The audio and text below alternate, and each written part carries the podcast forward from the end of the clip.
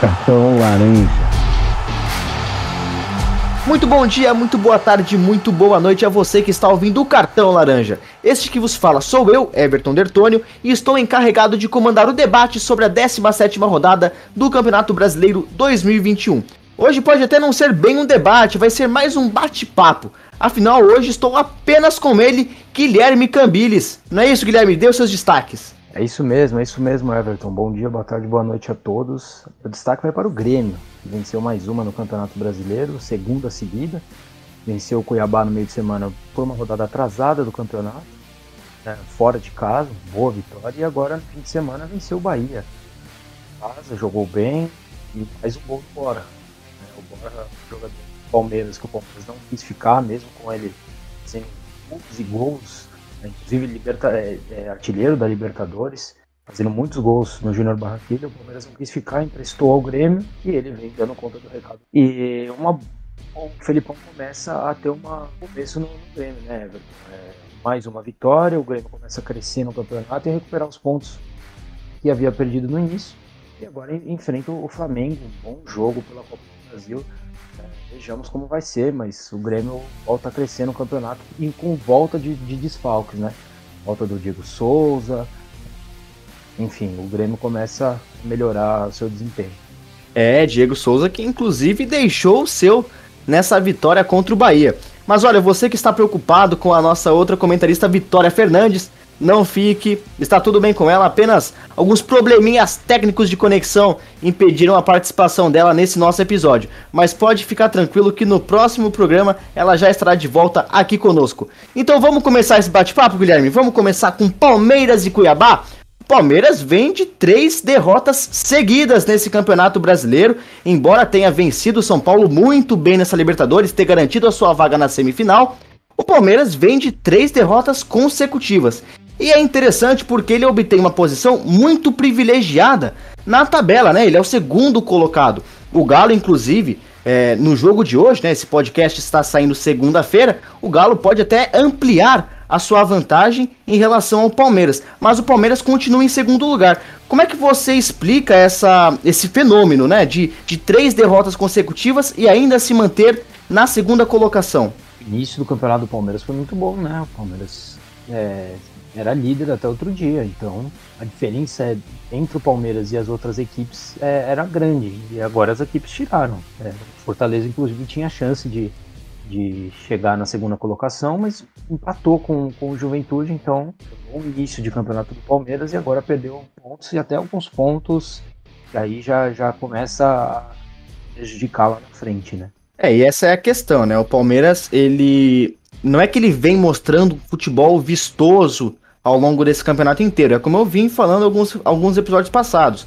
Né, o Palmeiras ele vem sendo muito resultadista. Mas olha, o Palmeiras ele enfrentou o Cuiabá dentro da sua casa, né, no Allianz Parque, e perdeu por 2 a 0. Os gols foram anotados por Cleison e William Correia, um no comecinho do jogo, logo com um minuto, e o outro já nos acréscimos da segunda etapa. Ô, ô Guilherme, uma coisa que me chamou a atenção foram as substituições do Abel no intervalo né, foram logo quatro substituições já no intervalo, né? É difícil a gente ver essa, essa atitude no futebol brasileiro. E uma coisa que me chamou bastante atenção foi a saída do Renan. O Renan, eu, eu não escondo, né? Eu gosto muito do jogador, né? Eu gosto muito do Renan. Mas eu prefiro ele mais na zaga do que na lateral. Tendo Piquerez no banco, você acha que necessitava a, a improvisação dele na lateral esquerda do Palmeiras? Porque com a entrada do Piquerez e também o Scarpa, o, o próprio Gabriel Menino entrou no lugar do Marcos Rocha também. O, o menino que você defende bastante a titularidade, né? Você achou necessária essa improvisação do Renan? Eu, como você, também sou muito fã do, do Renan, acho ele um grande zagueiro. Inclusive contra o São Paulo, ele foi mais zagueiro do que lateral. Ele jogou mais, mais numa linha de três com Gustavo Gomes e Luan. Já no jogo com, com o Cuiabá, não. É, necessitava de mais ofensividade por ali. Mas eu entendi a escalação dele de titular. Acho que passa muito pelo fato de o Abel ter, é, ter a intenção de re repetir mais escalações. Então eu entendi o fato de ele ter começado titular até para dar uh, um reconhecimento ao atleta que nesses últimos jogos vem jogando numa posição que não é a dele, mas que vem desempenhando um bom papel. Então, acho compreensível.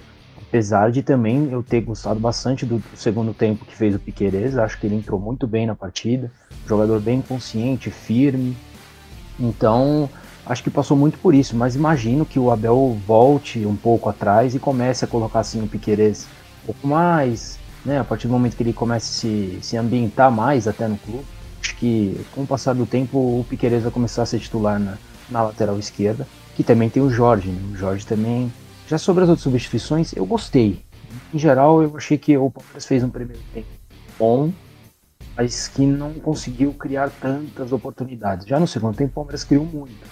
E criou muito em cima das substituições que foram feitas. O Gabriel Menino entrou bem na parte ofensiva do jogo. Acho que defensivamente ele pecou um pouco.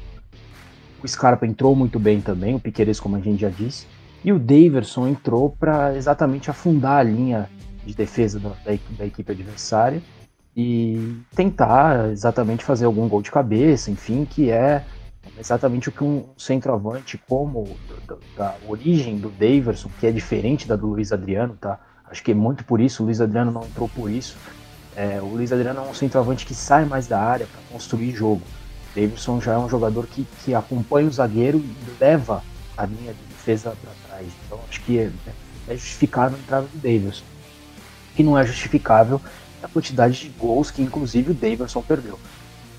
E é, é, aquilo, por exemplo, os jogos contra o Fortaleza e contra o Galo, eu até critiquei as substituições que fez o Abel. Acho que ele foi mal nas substituições, mas no jogo contra, contra o Cuiabá não. Ele foi bem nas substituições, o time criou oportunidades, o que faltou foi fazer o gol. Mas aí já não, já não é responsabilidade do técnico, né? Tem um pouquinho da, da responsabilidade dos jogadores. Então, em geral, gostei das substituições sim. O problema é que o Palmeiras também perdeu pontos contra times grandes da tabela.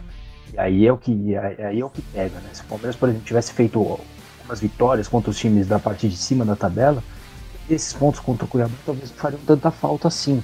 Mas como isso não ocorreu, aí são três pontos imperdoáveis para quem quer buscar o título. E foi um jogo, na verdade, de ataque contra defesa, né, Guilherme? O, o Cuiabá, sim, teve algumas oportunidades de matar o jogo na segunda etapa, ali no finalzinho, né? Enquanto o Palmeiras atacava bastante, o Cuiabá tinha alguns contra-ataques, poderia sim ter matado o jogo antes de ter feito o segundo gol ali com o William Correia. Mas foi um jogo onde a bola do Palmeiras não entrou. Realmente não entrou. O Palmeiras atacou bastante o time do, do Cuiabá. E eu concordo contigo quando você fala que o Palmeiras é, pouco criou no, na primeira etapa, né? Eu, eu acho que assim, ele, o Palmeiras ele teve essa intensidade mas ele não teve objetividade. O que, com as trocas feitas pelo Abel, acabou ocorrendo no segundo tempo.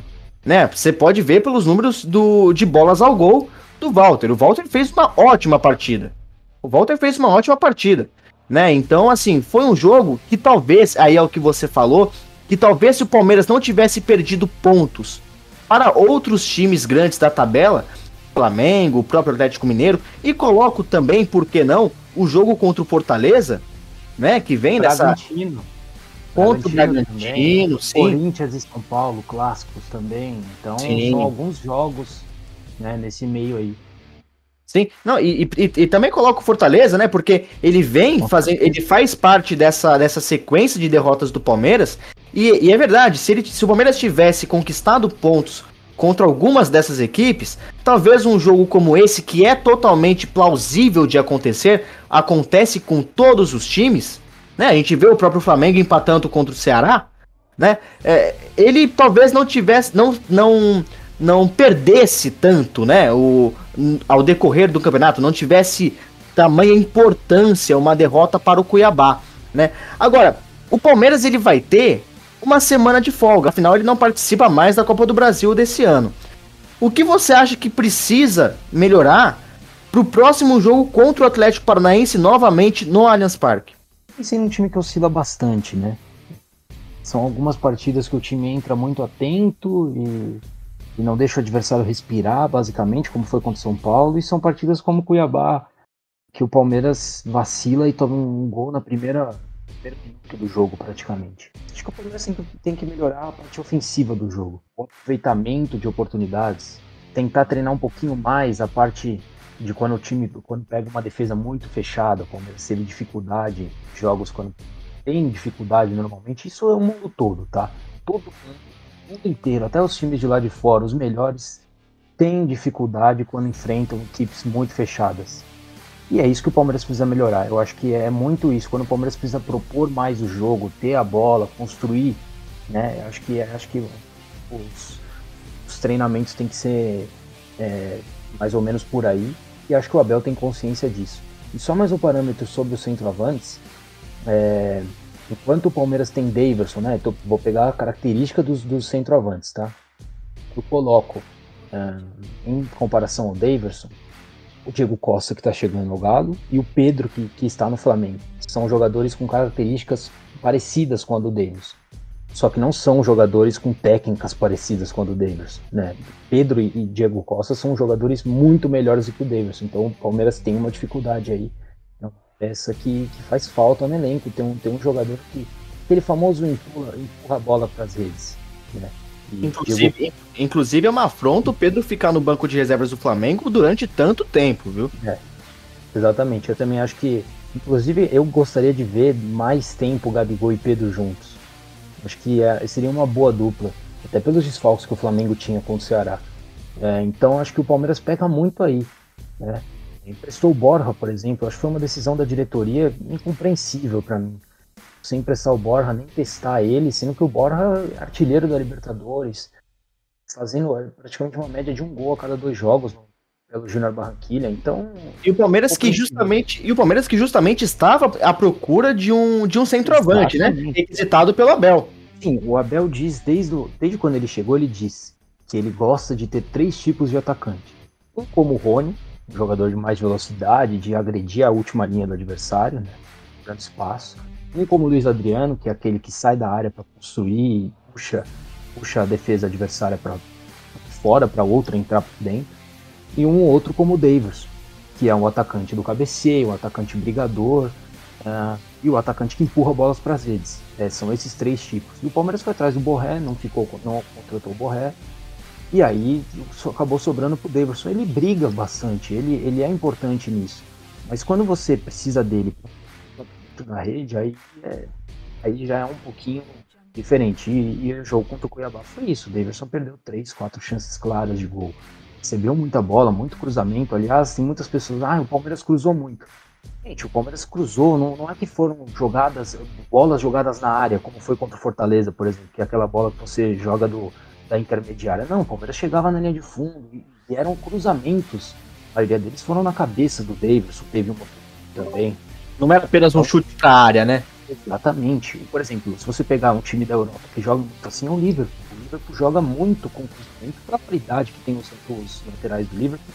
E são cruzamentos na cabeça dos jogadores do Liverpool que fazem os gols assim. Então, é, não foi aquele jogo Palmeiras construiu de qualquer forma, mais uma abafa. O Palmeiras construiu sim jogadas, mas que acabou efetuando gol. Aliás, foi um jogo muito parecido com aquele contra o CRB. É, você até citou o Rony, e um detalhe bacana é que o Rony ele voltou a ser titular no Campeonato Brasileiro desse ano. A última vez que o Rony entrou como titular foi na vitória contra o Grêmio pela décima rodada do campeonato. Né? Então são aí sete rodadas em que o Rony não entrava como titular. Mas agora, eu acho, Guilherme, que a, a, o principal fator a ser trabalhado nessa semana para o Palmeiras melhorar ainda mais o seu jogo, o, o seu estilo de jogo, é a questão da versatilidade. Essa questão da versatilidade que você também falou, nessa questão de quando o Palmeiras necessita propor o jogo, ele tem uma certa dificuldade. Né? O Palmeiras ele tem um, um, um tipo de, de jogar muito característico e que funciona muito bem, que é o contra-ataque.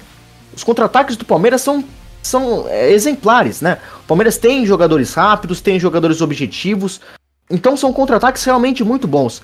Agora, quando o Palmeiras, é, por muitas vezes, quando ele toma um gol logo cedo e o outro time se retrai, às vezes ele não consegue impor o seu jogo. Ele não consegue construir o seu resultado em cima disso. Então eu acho que esse é o fator que mais precisa ser trabalhado pelo Abel ao longo dessa semana para o jogo contra o Atlético Paranaense, como eu disse novamente, no Allianz Parque. Concordo, concordo com o que você disse, só acrescentar que eu acho que o Palmeiras criou bastante, propôs sim bem o jogo contra o Cuiabá. Não conseguiu o resultado, mas propôs. E também, rapidinho, só dizer sobre o horário do jogo, né? É, acho um pouco uma covardia, assim, com, com, os atletas colocar um jogo às 11 horas da manhã. É, foi, foi, ficou muito famoso, eu até gosto do horário, quando os estádios poderiam ser cheios, né? Os estádios é, eram sempre lotados em jogos nesse horário, mas agora a gente não tem público. E aí a gente está tendo jogo em cima de jogo, ainda você fazer os atletas jogarem esse horário, né? No domingo de sol, bem quente na, é, manhã da, da, cidade de São Paulo, achei um pouquinho necessário. Acho que poderiam mudar esse horário, sobretudo quando a gente tem é, é, a temperatura é tão, tão grande como vem sendo nesses últimos dias em São Paulo. Acho que a CBF poderia ter um pouquinho mais de, de compaixão com os atletas. É, aqui em São Paulo está bem quente, realmente.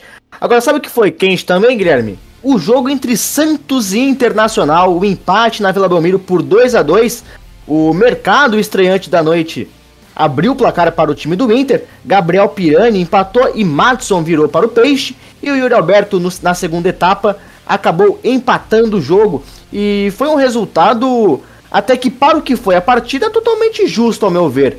Foram dois times que, que tiveram muitas oportunidades de, de fazer o gol, foram muitas chances desperdiçadas, é, foi realmente um jogaço. Mas infelizmente, novamente em um jogo do Santos, tem a questão da arbitragem. A arbitragem novamente patética aqui no nosso Campeonato Brasileiro. A arbitragem do Wagner do Nascimento Magalhães. É, quem é palmeirense lembra bem deste nome. É, foi o árbitro responsável pela final do Campeonato Paulista de 2018 entre Palmeiras e Corinthians. E, cara, foi uma arbitragem péssima do Wagner do Nascimento Magalhães. Foi uma arbitragem péssima. Teve lances é, tanto a favor do Santos quanto contra o Santos, né? Em que o árbitro estava totalmente perdido, inclusive é, lances derivados uns dos outros. O quero começar já falando quais são esses lances. A gente até pode comentar do jogo, com certeza iremos, Guilherme.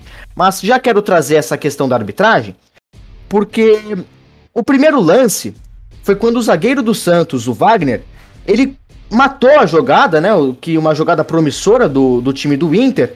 E ele já havia tomado o cartão amarelo pelo mesmo motivo minutos antes. Né? Foi, foi bem curto esse período, esse período de tempo. E, e o juiz não expulsou o Wagner, né? Permitiu que ele continuasse em campo. E onde claramente era uma falta para cartão amarelo, seria o segundo do jogador, o que, o que resultaria em sua expulsão. É, aí ele foi perdendo o, o, controle do jogo, né? Os jogadores não começaram, é, os jogadores começaram a não acreditar nas decisões que ele apitava. É, e aí, numa, aí um dos lances mais terríveis da arbitragem desse campeonato é, foi aquele lance do mercado. Ele, ele chegou com o pé totalmente, uma, uma jogada violentíssima, né? Ele chegou com o pé totalmente acima da, do tornozelo do jogador do Santos, o Marcos Leonardo. Inclusive poderia ter uma fratura no Marcos Leonardo, né? Tamanha foi a violência que o mercado entrou naquele lance. E foi um lance em que, desculpa, não precisava nem de VAR para você apitar uma, uma falta e uma expulsão daquela. O árbitro acabou é, tomando a decisão de campo de apenas mostrar o amarelo. E aí ele foi consultar o VAR. O VAR mostrou claramente que era uma jogada para expulsão. E o árbitro não aceitou a recomendação. Não sabemos como foi a conversa, mas é, ele persistiu na, na, na, em sua decisão de campo. E a sua decisão totalmente errônea, esdrúxula, talvez para compensar uma falta de expulsão na qual ele deveria ter feito no lance do Wagner. Né? É, é, foi, foi totalmente horrível, Guilherme. O que, que você acha disso? É, concordo. Foi uma vergonha, mais uma vergonha da nossa arbitragem. E aí, por exemplo, eu questiono mais uma vez o porquê de um, um segundo cartão amarelo tão claro como aquele, o árbitro não pode ir até a cabine. Por que, que o, o VAR não pode, não pode chamar o juiz? Eu questiono isso. Eu acho que, que, seria um caso, sim, de o juiz poder ir, ir, lá olhar. Aliás, não, né? Aliás, o, o, correto mesmo era ele ter dado o cartão em campo. Né? Como eles são ruins. Muito claro, Guilherme. Foi muito claro. Aquilo era Exatamente. uma chance clara do Inter de fazer é. o gol. Mas acho, o jogador acho... estava indo em direção à área, né? Em direção ao gol, estava bem perto da área. e o Wagner acabou com a é, jogada. Exatamente, mas acho, continuo achando que essa regra poderia mudar em casos como este, é, o juiz poder ir, ir para cabine mesmo que seja um caso de, de cartão amarelo, caso segundo cartão amarelo, né? para, para, esses casos, só apenas para casos de segundo cartão amarelo, eu, que eu acho que isso poderia mudar. Ah, já sobre o lance do mercado, é, com certeza. Inclusive, se o, se o Marcos Leonardo, como você disse, poderia quebrar a perna dele, é, se ele está com a perna é, é, presa no chão, fixa no chão, teria quebrado com certeza. É, é uma solada no joelho para canela, assim, é inacreditável o juiz precisar ir ao VAR para ver isso. E é mais inacreditável ainda ele não dar o vermelho. E aí eu justifico isso como uma compensação. Não deu aquele vermelho, para o jogador do, do Santos, então não deu esse vermelho para mim. Ou seja, ele errou duas vezes. É, só que como a gente vai descobrir o que foi falado? Aqui no Brasil a gente não ouve os áudios do VAR, a gente não, não vê a imagem quando ela, quando ela está sendo checada, então Tampouco, como que a gente vai saber sobre isso?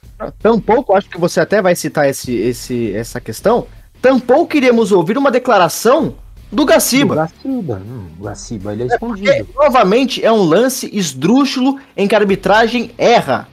É um lance claro em que a arbitragem toma a decisão errada. É, a gente não tem é, o áudio do, do VAR com o juiz para saber por que, que o juiz não deu o vermelho, qual é a justificativa dele para não dar o vermelho no lance daquele. Eu queria saber. Eu não, muita gente queria saber. Né? Porque chama atenção de fato. Então, decisões totalmente erradas e que prejudicam o jogo. É, é lamentável, lamentável, eu diria que é lamentável. Duas decisões péssimas do juiz querendo compensar uma a outra. Lamentável. É lamentável porque, como eu disse, foi um jogaço, né? Tanto o Inter quanto o Santos, ao meu ver, jogaram muito bem. Foram times propositivos. É verdade que no segundo tempo, após inclusive esses lances, né? O jogo deu uma esfriada. Acho que até é natural pela, pela forma que, que tudo se gerou. Mas foi um jogo ótimo de se acompanhar, né, Guilherme? Foi um, um jogo muito, muito bacana. Acho que até, é, não sei se você vai concordar comigo, para mim foi o melhor jogo do, do, da rodada. Sim, com certeza. Concordo. O melhor jogo da rodada foi 2 né, a 2 né, com chances para os dois lados. É, escassez um pouquinho de bons jogos na rodada também tem um pouquinho disso. Mas de fato, um bom jogo. É, o Inter começou bem, o Santos equilibrou, depois o, o, Inter ainda no segundo tempo, não achei que o Inter criou tanta coisa assim, mas conseguiu empatar com a qualidade dos seus jogadores.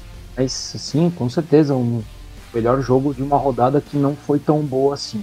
E você estava falando do, dessa questão do Inter no segundo tempo não ter atacado muito, ter achado um gol mais do que ter procurado, né? É, você, você concorda com aquele meio-campo do Inter, né? Com Dourado, Lindoso, Edenilson e o Patrick? Ou você acha que fica um meio-campo muito pesado ali? Sou fã de Rodrigo Dourado e principalmente Edenilson e Patrick. Não acho o Lindoso um jogador ruim, gosto também do Lindoso, mas os quatro juntos é muito, né? Acho que os quatro juntos é muito. Fica um meio-campo pesado, lento, sem tanta criatividade, com o Edenilson na ponta. Acho que o Edenilson Assim, o Edenilson é um jogador espetacular, ele rende aonde você colocar. Inclusive, ele foi lateral direito no segundo tempo e quem dá assistência dentro da área é ele. Né? Mas prefiro que, por exemplo, se esses quatro à disposição, você pode sim colocar Lindoso né, o Edenilson por dentro, o Patrick, o Patrick numa ponta, e ali, ali ao invés de ter o Edenilson né, na ponta, ter ele por dentro e colocar outra ponta por ali, o Palácios, por exemplo né? Até talvez, enfim, o, o Yuri Alberto. O próprio Tyson, né, Gui? O próprio Tyson, que, que foi meia, né? Acho que, que é a posição de fato original dele era a direita. Então, acho que sim. Fica um meio campo pesado e com pouca criatividade, com pouco é, aquele jogador chamado homem do drible, né? Que desmonta a marcação. Então, acho que o Aguirre poderia rever isso sim. Mas o Inter vem se consertando também, né? fez um bom jogo contra o Flamengo. Um bom jogo não. Ganhar de 4 a 0 do Flamengo no Maracanã, dizer que é bom jogo é sacanagem. Foi um jogo espetacular do time do Inter. Ganhou do Fluminense, agora empata com o Santos, então. Uma vitória é... muito bacana em cima do Fluminense, né? Sim. Foram dois gols é. Na, nos acréscimos já da segunda com etapa. Né? Com Cuesta dando uma aula de como é um zagueiro moderno. Cuesta que eu sou fã do Cuesta também. Acho o Inter um ótimo zagueiro. Uma equipe que também vai vai crescendo no campeonato, assim como o Grêmio, né? Começaram mal. E, e, assim como o São Paulo também, que a gente vai falar Sim. um pouquinho mais tarde. Com certeza, mas ó, voltando o nosso foco a São Paulo, o Santos ele foi eliminado da Copa Sul-Americana nesse meio de semana passado. Ele perdeu para o Libertar por 1 a 0 no Paraguai. Inclusive, a nossa querida Vitória cantou a bola né, no, no, no episódio passado do cartão laranja. Ela falou que era muito perigoso é, contar com aquele resultado de 2 a 1 na Vila Belmiro. É, e não deu outra, né, Gui? O Santos foi eliminado da Copa Sul-Americana. Mas agora ele tem pela frente mais um mata-mata. Afinal, ele também está nas quartas de final da Copa do Brasil e vai enfrentar o Atlético Paranaense. Você acha que é mais difícil é, enfrentar o time do Atlético do que enfrentar o Libertar? Você acha que vai ser um páreo mais complicado para o Santos? Um jogo complicado também, acho tão complicado quanto. O Santos é aquilo, por exemplo, esse jogo contra na Sul-Americana vem muito daquilo que a gente fala, né, Everton? Que a gente falou alguns episódios atrás de, de Diniz é, pilhar muito a sua equipe e parecer que ou se não faz o, o, gol naquela bola, acabou o jogo, né? O Santos tomou um gol no início do jogo contra o Libertar e, e assim, muito desesperado resto da partida. E já que você entrou nesse assunto, dá para ter ressalva sobre o trabalho do Diniz com o Santos, porque, desculpa, ao meu ver, o Santos ele não consegue encaixar uma sequência de bons jogos, né? Tampouco de bons resultados. Dá para ter alguma ressalva com o trabalho do Diniz?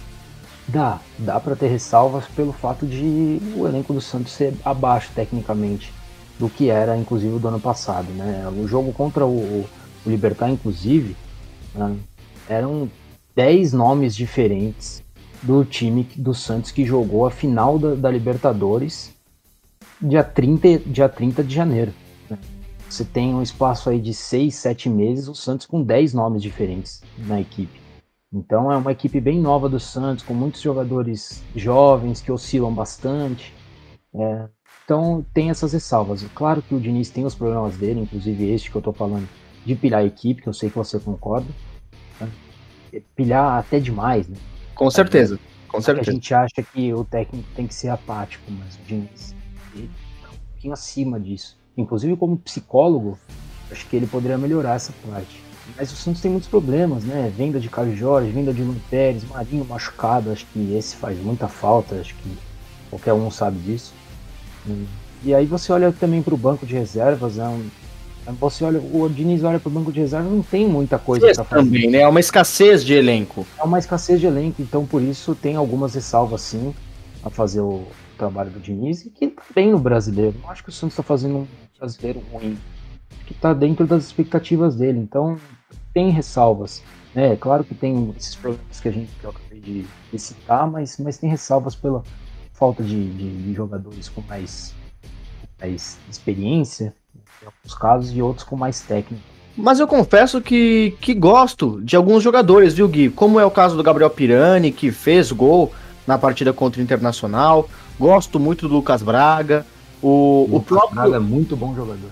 O próprio Madison, eu acho um, um ótimo jogador, principalmente para o time. A gente tem que elogiar o Diniz também, que tirou o Pará, colocou certeza. o Madison para jogar, né? Então também tem a mudança, a mudança que o Matson dá pro time do Santos no lugar do Pará é gigante. Né? Você vê nas, nas descidas dele ao campo adversário, ele também, assim como o Pirani, fez gol contra o Internacional.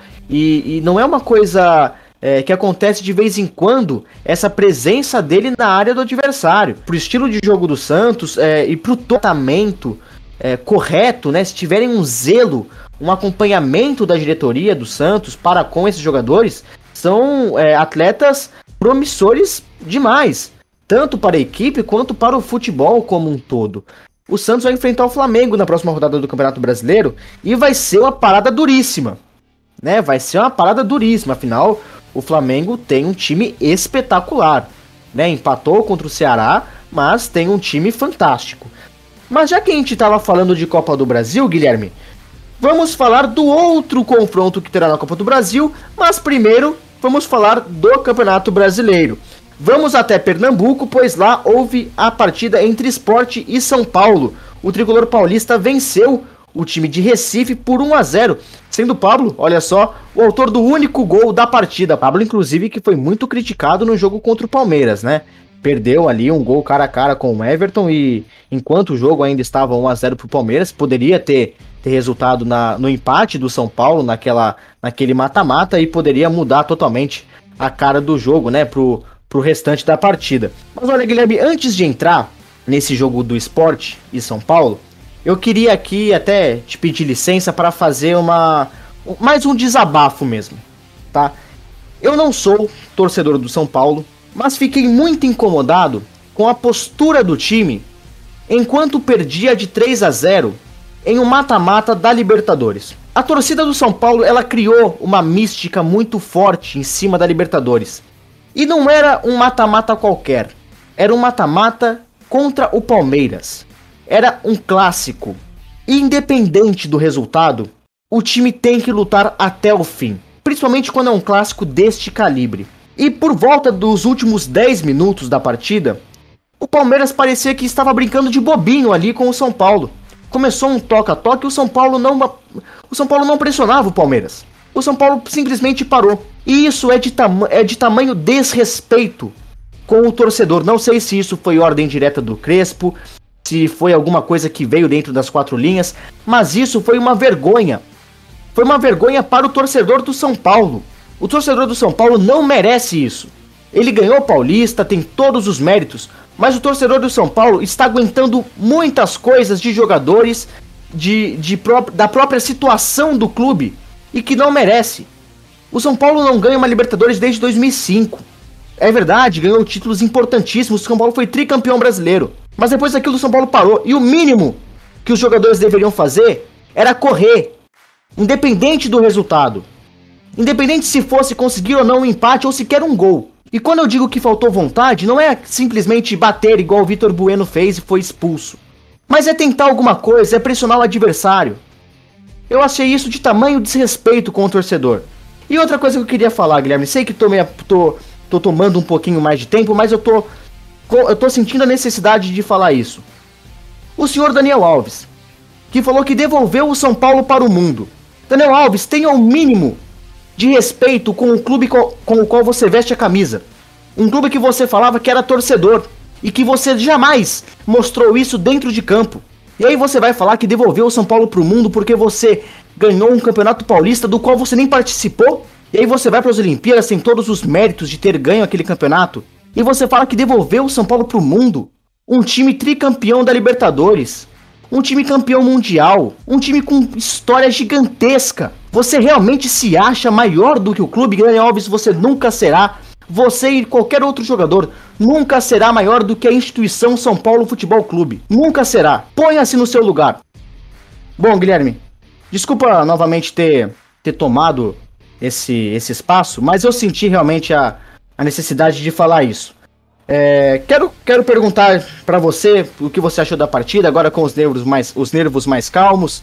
É, foi um jogo feio, né, Guilherme? Foi um jogo não muito agradável aos olhos do torcedor. E queria que você comentasse um pouco dessa vitória do tricolor e, se quiser também emitir uma opinião em cima do meu desabafo, sinta-se à vontade. Rapaz, para quem não é São Paulino, esse foi um comentário nervoso. Mas concordo, concordo com boa parte dele. Sobretudo a parte do Daniel Alves. A parte do final do jogo ali, eu não, não vi é, algo tão, tão absurdo assim. É verdade que o Palmeiras colocou o São Paulo na mão, como você disse. Mas acho que foi circunstância do, do resultado que já estava empatado ali. O São Paulo está com a menos, né? Ele foi expulso por uma entrada absurda no, no Gustavo Gomes. É, sobre o jogo, de fato, um jogo bem bem ruim, né? Vem sendo a tona do esporte, principalmente dentro de casa. O esporte vem fazendo uma péssima campanha, é, principalmente dentro de casa, né? O esporte só ganhou um jogo dentro de casa, algo que é inexplicável para quem viu o esporte há uns 10 anos atrás. Deu o esporte perder tanto jogo em casa é, é um pouco diferente, né? O esporte sempre foi muito, muito forte na Ilha do Retiro, também com o seu torcedor, que sempre foi muito apaixonado. Hum, e sobre o Daniel Alves, é, Perfeito. Eu havia falado aqui alguns episódios atrás, quando ele deu essa declaração de que ele devolveu o São Paulo. É, não é ele que devolve o São Paulo. Depois é verdade, mas é, o Daniel Alves não para ninguém de volta. Declaração totalmente descabível. É verdade que São Paulo deve para ele. Então acho que talvez ele se ache no direito de fazer isso, mas acho que é um desrespeito ao torcedor. Então, acho que é lamentável mesmo e, e é, é, fato. São Paulo precisou dele na final do Paulista. Ganhou, o São Paulo ganhou do sem ele na, na, Libertadores, ganhou do Vasco sem ele no Brasil, ganhou o Paulistão é, em cima do Palmeiras sem ele, né? Ele se machucou no jogo de ida. Então, de fato, o São Paulo não depende de forma alguma do Daniel Alves. Pois é, e novamente contra o esporte ele jogou muito mal. Agora, Guilherme, quero chamar atenção para um outro fator, que foi a entrada do Benítez né, no jogo contra o esporte. O Benítez que não jogou contra o Palmeiras, ficou os dois jogos no banco. E ele entrou ali nos minutos finais na partida contra o esporte no lugar do Rigoni. Acho, inclusive, que seria muito mais interessante a entrada dele com o Rigoni em campo, né? Para ver essa dupla do São Paulo tão, tão efetiva, né? Uma dupla que, que agrada muito ao, ao, aos meus olhos, né? Pelo menos. E, e seria muito interessante vê-los ali trabalhando em conjunto. Você acha que foi mais uma desculpa do Hernan Crespo alegar que ele não tinha condições de jogo por conta das críticas que recebeu por parte da torcida do São Paulo pós a eliminação para o Palmeiras?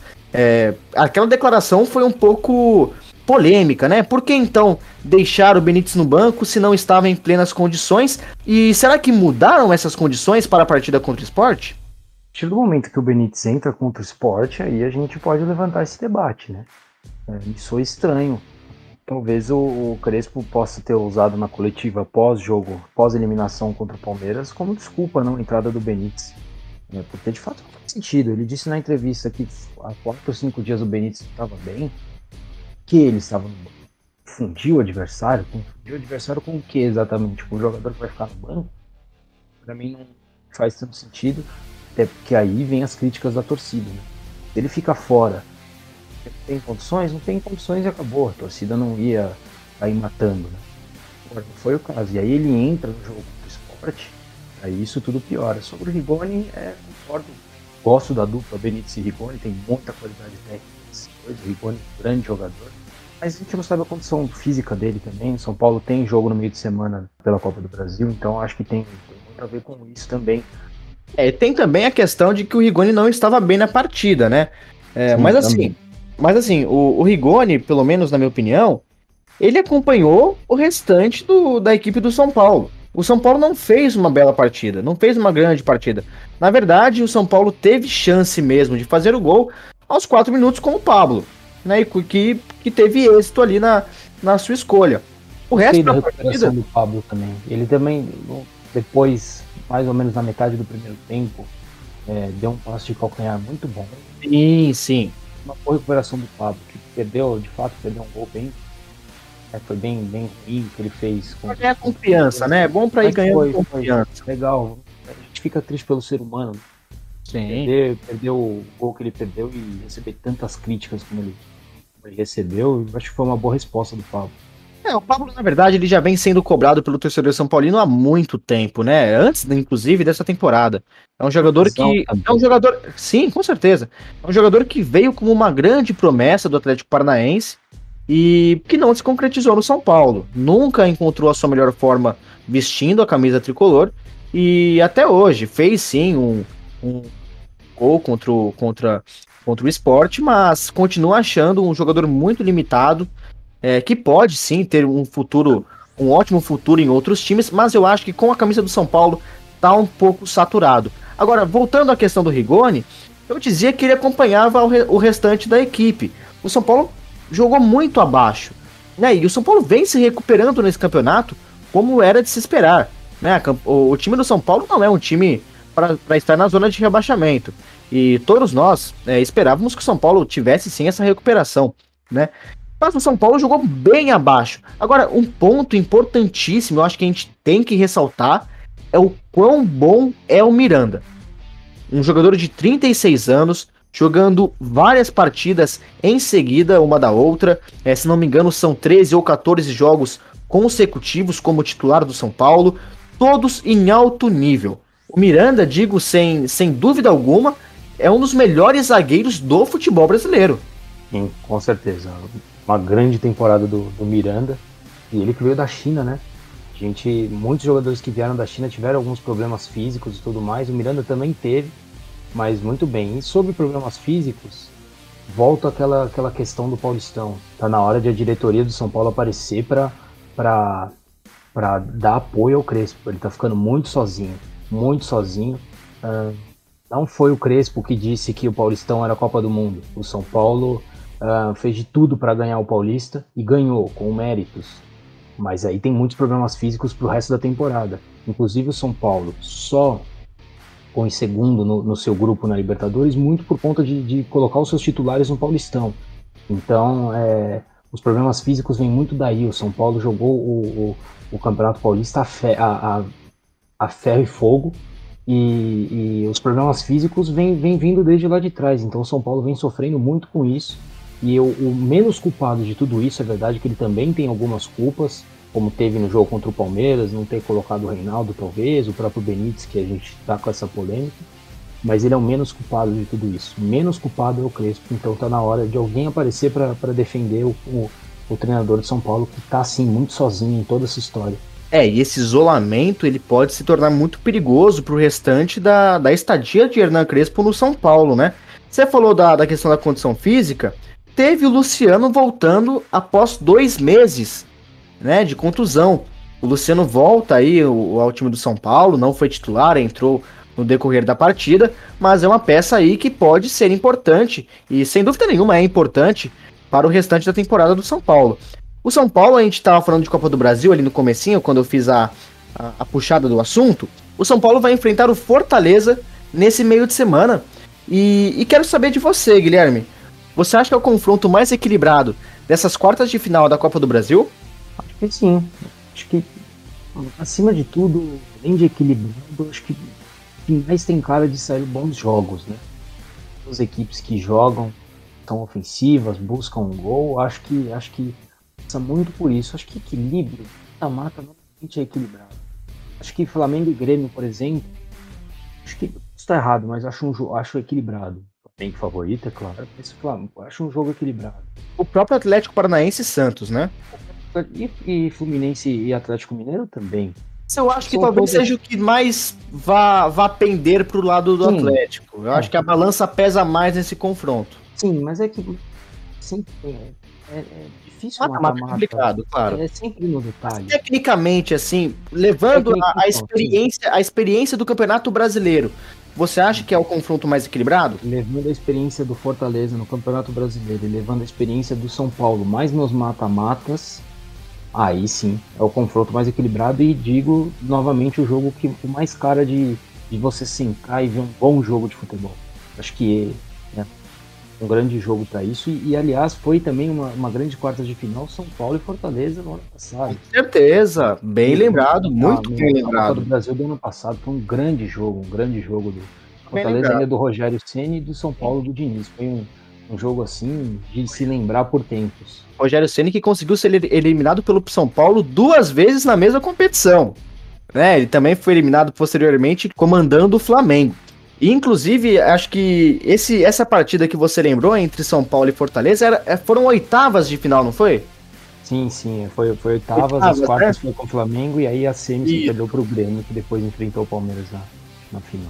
Isso, exatamente. Agora, no Campeonato Brasileiro, ou seja, na semana que vem, naquele final de semana que vai ter a cobertura novamente do cartão laranja, o São Paulo enfrentará o Juventude lá no Alfredo Jaconi, aquele temido estádio cheio de neblina que virou gozação aí entre os torcedores das redes sociais. Agora, já que a gente estava falando do confronto entre Santos e Atlético Paranaense, por que não vamos então a Curitiba, já que lá aconteceu o jogo entre Atlético Paranaense e Corinthians com vitória alvinegra. Mais uma vitória paulistana aí nessa rodada do Campeonato Brasileiro. O único gol da partida foi anotado por Rony. E, e olha que curioso, nesse jogo teve uma expulsão muito correta do Thiago Heleno, que foi um lance muito parecido com o lance do mercado. Porém. Mais uma vez o VAR salvando a arbitragem, né? Mais uma Mas, vez. Ou tentando, né? No caso do mercado que não foi. Exatamente. Exatamente. E, e E foi um lance, inclusive, que obviamente foi para cartão vermelho, mas ele foi até menos pior do que o próprio lance do mercado, né? Foi teve, teve dá para fazer essa comparação certinha, né? Agora, Guilherme, deixa eu te fazer uma pergunta. O Juliano, ele acrescentou muito no time do Corinthians, né? A chegada do Renato Augusto também, não apenas dentro de campo, mas no vestiário também do Corinthians, é, já dá para ver uma energia diferente dos jogadores. É a terceira partida consecutiva que o Corinthians vem com rendimento médio-alto. Não tá jogando espetacularmente, mas também deixou de ser aquele time totalmente apático com os quais a gente vinha lidando alguns jogos atrás. Você acha que essa mudança na equipe passa diretamente pelos pés do Juliano dentro de campo? Com certeza. O Juliano vem organizando muito bem a parte ofensiva do jogo a gente tinha falado, ele é muito bom jogador e vem mostrando isso, mesmo que ainda fisicamente não seja aquele que ele ainda pode ser. Né? Pode chegar ao que é Normal também, né? Sim, acho que exatamente. ainda tá jogando, mas eu acho importante essa questão de, de dele ir jogando, né, com bastante frequência, porque é, essa, essa questão do ah, ele tá se adaptando, então deixa no banco, deixa ficar ali. Eu, eu acho que tem que botar pra jogar, né? já havia falado que eram contratações mais para o segundo turno, mas que já vem dando resultado no primeiro. Corretíssimo, tem que jogar assim, e ele vem organizando muito bem e vem fazendo com que outros jogadores cresçam de rendimento. Com certeza o Juliano agrega tanto como o Renato Augusto, que eu imagino que ainda vai agregar muito mais. O jogador é inteligentíssimo. E olha só, um número interessante aí na, na, nessas estatísticas do Juliano no Corinthians, ele tem 94% de acerto em passes. Nessas três partidas que ele fez, ele errou pouquíssimos passes, né? É, e nessa partida contra o Atlético Paranaense e na anterior contra o Ceará, ele errou apenas um passe em cada jogo. É um número baixíssimo, né? Ainda mais para o futebol brasileiro. E olha que interessante, Guilherme, outro dado. O Corinthians conseguiu a sua segunda vitória seguida nesse Campeonato Brasileiro. Foi a primeira vez que isso aconteceu nessa edição de, de Brasileirão. Mas o Corinthians, a última vez que o Corinthians fez esse feito foi quando foi eliminado para o Palmeiras no Paulistão e fez dois jogos consecutivos pela Sul-Americana. Já estava eliminado da competição. E aí ele venceu o Sport Caio e o River Plate Assunção. Foi a última vez que o Corinthians venceu duas partidas seguidas. Mas voltando ao jogo contra o Atlético Paranaense, a função que o Renato Augusto é, fez nesse jogo contra o Atlético foi diferente da função que ele fez contra o Ceará. Né? É, é, as, as, ah, o objetivo talvez tivesse sido diferente. Contra o Atlético Paranaense, o time estava mais recuado, né? Talvez por estar jogando fora de casa. É verdade que o Corinthians jogou é, um pouco abaixo no segundo tempo, em comparação à primeira etapa da partida, onde o Corinthians dominou o campo. É, na segunda etapa foi diferente. O Atlético Paranaense teve mais posse de bola, o, o, o jogo estava mais propício para o Atlético. Tanto é que, na minha opinião, o melhor jogador da partida foi o goleiro do Corinthians, o Cássio né? Foi. O Luan, não? Melhor da partida? A gente já vai entrar nesse assunto, a gente já vai entrar nesse assunto. Mas na minha opinião foi o Cássio. E então, é, mas eu achei interessante a função um pouco mais defensiva do Renato Augusto. Mas já que você entrou nessa questão do Luan, Guilherme, novamente ele foi eleito o craque do jogo naquela enquete feita pela Rede Globo, é, pela torcida do Corinthians, ou talvez pela torcida de outros times também. E é novamente curioso, né, cara? É novamente curioso porque até na transmissão tava aquela, aquela incógnita se era uma, uma resposta irônica, se era um pedido da torcida pela volta do Luan ao time, o que eu acho, sinceramente, é absurdo. É, se, um, se um torcedor do Corinthians pede a volta do Luan ao time titular, é, eu acho que é uma injustiça com a justiça. O Luan não merece ser titular do Corinthians não merece e ele faz por onde não merecer. Ele, te, ele, ele já teve diversas oportunidades com três técnicos diferentes, jogou em diversas posições, e em nenhuma ele deu certo. Nenhuma ele se adaptou à equipe. Então, assim, é, o Luan não pode reclamar de falta de sequência. É, eu acho que o problema tá mais no atleta mesmo. Né? Uma coisa muito particular do Luan. Então, é, eu acho que essa, essa discussão de se é ironia ou se é um pedido da torcida para a volta do Luan à equipe principal do Corinthians. É... Enfim, acho um pouco descabido. Qual a sua opinião, Guilherme? O Luan, vamos voltar um pouquinho atrás, ainda com o Wagner Mancini, ele numa entrevista ao Arena SBT, né? Ele desculpa, havia... desculpa, desculpa te cortar, Guilherme, já que você entrou nisso, queria até falar que eu achei ridículo o que o Luan fez é, nessa, nessa, nessa entrevista. É. Porque eu achei que ele expôs uma situação que, que pressionou o Wagner Mancini naquele momento do trabalho e, e que pressionou o, o treinador a colocá-lo. Ele, verdade, fez alguns jogos, alguns jogos bons, mas eu não gostei da atitude que o Luan fez em rede nacional. Desculpa te cortar, Guilherme, pode prosseguir. Sim, sim. É, ele havia pedido ali, né, uma chance, ele recebeu essa chance e demonstrou, ele melhorou naquela época. Ele se demonstrou melhor do que ele havia participado, quando ele havia participado antes, até com o Thiago Nunes e antes também com o Wagner Sim. E aí ele se machucou. Depois disso ele voltou e começou no banco e entrou em algumas partidas, não correspondeu e muito provavelmente não correspondeu nos treinos. Então é, é muito do jogador mesmo. Acho que não é legal essa situação de ele todo jogo ser eleito o craque do jogo. Mesmo não entrando, hoje no jogo contra o Atlético ele entrou no finalzinho, mas é uma situação que tá um pouco chata. Essa, é, todo jogo ele é eleito, não entra. É, né, acho que tá um, tá um pouco desnecessário isso de forma geral. Mas, de fato, concordo. Acho que ele estava tendo uma boa sequência, se lesionou e depois não mostrou que voltar para, a equipe. E com certeza essa, essa história da eleição de Kratos é ironia dos torcedores que já fizeram isso diversas vezes. Né? Já fizeram é, com a torcida do Palmeiras faz direto com o Lucas Lima, já teve aquela história do Sidão ainda, depois até a Rede Globo reformulou essa ideia do craque do jogo, né? também trouxe as opiniões dos comentaristas. Então, talvez fosse, talvez fosse uma boa ela reformular novamente e colocar apenas elegíveis aqueles que participaram de fato do jogo, né? Que entraram em campo na partida.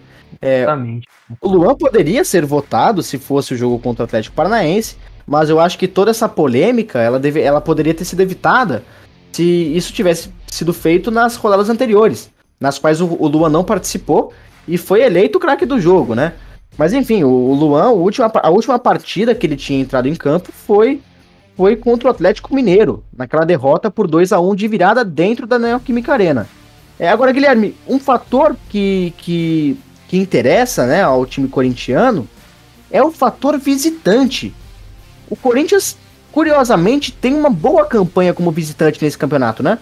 É, exatamente. É, se fosse só considerado os jogos fora de casa, o Corinthians seria o terceiro colocado no campeonato. São nove jogos, quatro vitórias, quatro empates e apenas uma derrota.